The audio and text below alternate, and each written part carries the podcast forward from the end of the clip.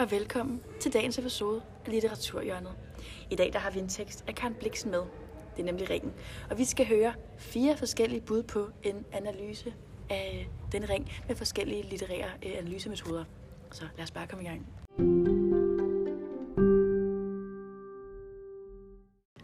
Vi lægger simpelthen ud med den strukturalistiske analyse, og den vil du gerne snakke lidt om, Luca. Ja, det vil jeg gerne. Jeg vil starte med at fortælle lidt om, hvad den strukturalistiske analyse er.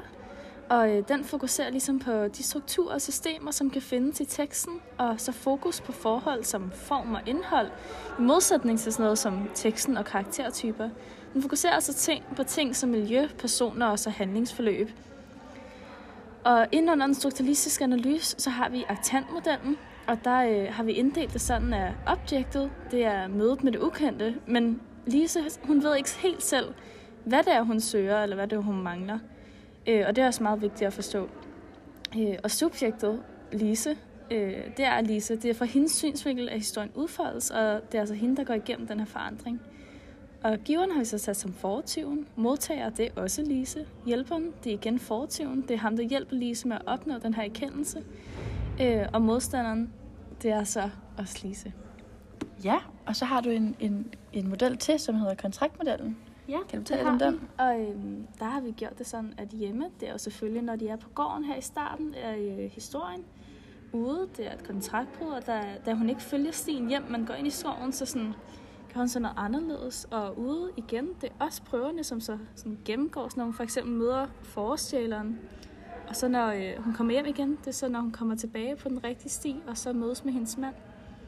Ja, det synes jeg lød rigtig spændende alt sammen. Tak fordi du gad fortælle os det. Selvfølgelig.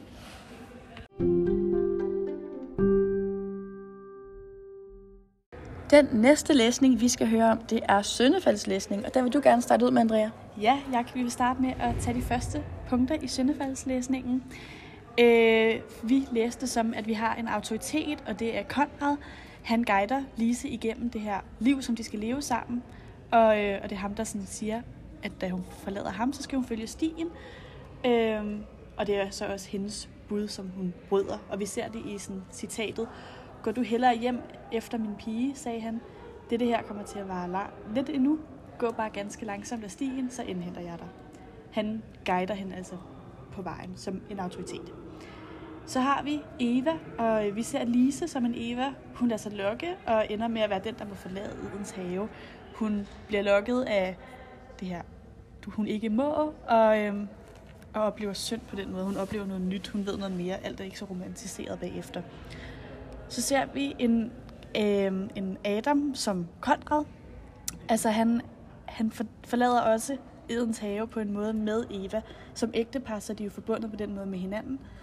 Øh, og, hun, og hun vil jo ikke have hans ring, så de, de falder i syndefaldet sammen. Men vi ser også, at hans syndefald sker først efter historiens afslutning, fordi han ikke ved noget om de ting, der er sket i skoven endnu. Ja, det lyder rigtig spændende, og der vil du godt følge op, Joseline. Ja, det vil jeg i hvert fald. Øhm, vi har kundskabens træ, øhm, som er den, hvor hun går ind i skoven og kommer ind i noget, hun ikke er vant til.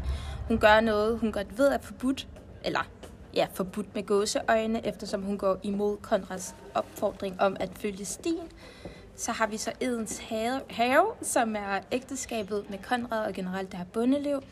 Så har vi æblet, der er fortyven, og slangen, som er hendes romantisering af bundelivet. Altså den her konstante romantisering af bundelivet og hendes liv, som ligesom er det, der frister hende til at gå ind i den her skov.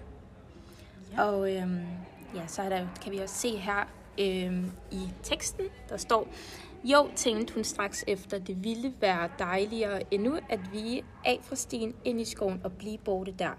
Der er forsvundet fra jordens overflade, når han om et øjeblik endelig engang træt af at tale om får, med hjertet fuld af længsel efter hende, kom ildene af stien.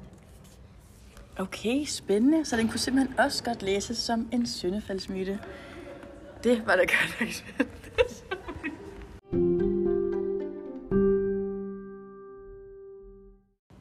Den sidste læsning, vi skal høre om, som jeg nok også synes er den mest interessante læsning, det er den freudianske læsning, som du gerne vil tale lidt om, Adrian. Ja, men det vil jeg da i hvert fald. Øh, den freudianske læsning, som jo selvfølgelig bygger på øh, Freuds tanker og øh, øh, sociologi, kan man jo meget let putte ned over den her historie. Hvis vi nu starter med at tage fat i Freuds idé om den menneskelige psyke, som repræsenterer sit et æg. Freuds æg, som øh, består af øh, jeg, som er øh, ens personlighed, øh, som øh, i den her øh, historie jo selvfølgelig er Lise, symboliserer Lise og hvem hun er. Så er der øh, idet, som også kaldes for underbevidstheden, eller underjeget, som øh, er ens indre lyster og drifter, som man ikke nødvendigvis ved, at man tager. Altså ens underbevidsthed. Det er i den her historie forestjæleren. Så har vi også superegoet eller overjeget, som er øh, den, øh, de sådan samfundsmæssige forhold, som man bliver nødt til at underrette sig efter. Ens lærte opførsel og manerer. Det er her Konrad, hendes ægte mand, den lidt kedelige for, øh, forhyrte. Øhm, så er det også øh, meget tydeligt i den her historie. Man kunne tage hele scenen, hvor at hun øh, er ude i den der lysning i skoven, kunne ses som hendes første møde med uskyld, med sex, om man vil. Hvor at øh, fortyven jo på en måde stjæler hendes uskyld, hvilket man kan se i den måde, han tager hendes hvide tørklæde og øh, tør hans blodige kniv af, og så derefter putter den tilbage ned i sin skede med, med det hvide tørklæde. Udover det, så giver hun ham også ringen, eller hun forsøger i hvert fald, men hun taber den og vil derfor ikke have den igen. Det, det symboliserer hendes uskyld, som hun så taber. Øhm, da hun så kommer tilbage til sin mand, øh, og han spørger hende, hvor øh, ringen er, så fortæller hun ham det ikke. Og selvom hun jo tydeligvis godt ved det og kan huske det. Næsten som om hun enten ikke vil mindes om det, eller ikke vil have sin uskyld tilbage igen. Som om hun ser ringen som et symbol på noget, som hun har mistet. Og så har vi et citat her øh, om, hvordan hun, øh, hvordan øh, hendes møde med den her fortyv ude i øh, lysningen i skoven er. Uden at tage øjnene fra hendes ansigt, trak han igen kniven ud af skeden og svøbte det lille, lille lette stykke kammerdu omkring det lange knivsblad. Det var vanskeligt øh, for ham at få det gjort, fordi hans ene arm var brækket. Mens han strabte med det, blev hans ansigt under snavset og blodet videre og videre, indtil det næsten lyste som fosfor. I det han famlede med kniven med begge hænder, tvang han den igen ned i skeden. Enten var skeden for, snor, for stor og havde aldrig passet til kniven, eller ja, og så videre og så videre.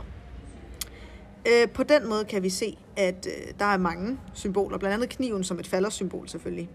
Og så hendes, øh, hendes det hvide tørklæde med den hvide farve som et symbol på uskyld. Udover det, så er øh, et andet symbol på, at det her det kunne være, eller et andet tegn på, at det her det kunne være meget freudiansk og handle om det første møde med seksualiteten, det er, at øh, Lise på ingen måde er bange for fortune. Og så har vi et citat igen her. Øh, hun bad ikke for eller tækkede om sit liv. Hun var naturen frygtløs, og den redsel, som hun følte for ham, var ikke forbundet med nogen tanker om, hvad han kunne gøre hende. Han, øh, hun befalede, hun svor ham med ringen i sin hånd, om at forsvinde, som han var kommet til syne, om at slette en gro ud af hendes liv, så at den aldrig, aldrig havde fandtes deri. Det viser, at hun er bange for forstjælerne. Hun er ikke bange for, at han vil slå hende ihjel, men det er en anden frygt. Det er en frygt for at miste sin uskyld. Øh, hun er bange for det forbudte, som han står for. Og øh, ja, det var, det var så det. Øh, det var den freudianske læsning. Ja, så vi, vi, kan vel, vi kan vist roligt sige, at vi fik nej, at vi fik en løst. Jeg var overhovedet ikke færdig med en outro med dig. Du sidder på det. Så det ikke, det ikke.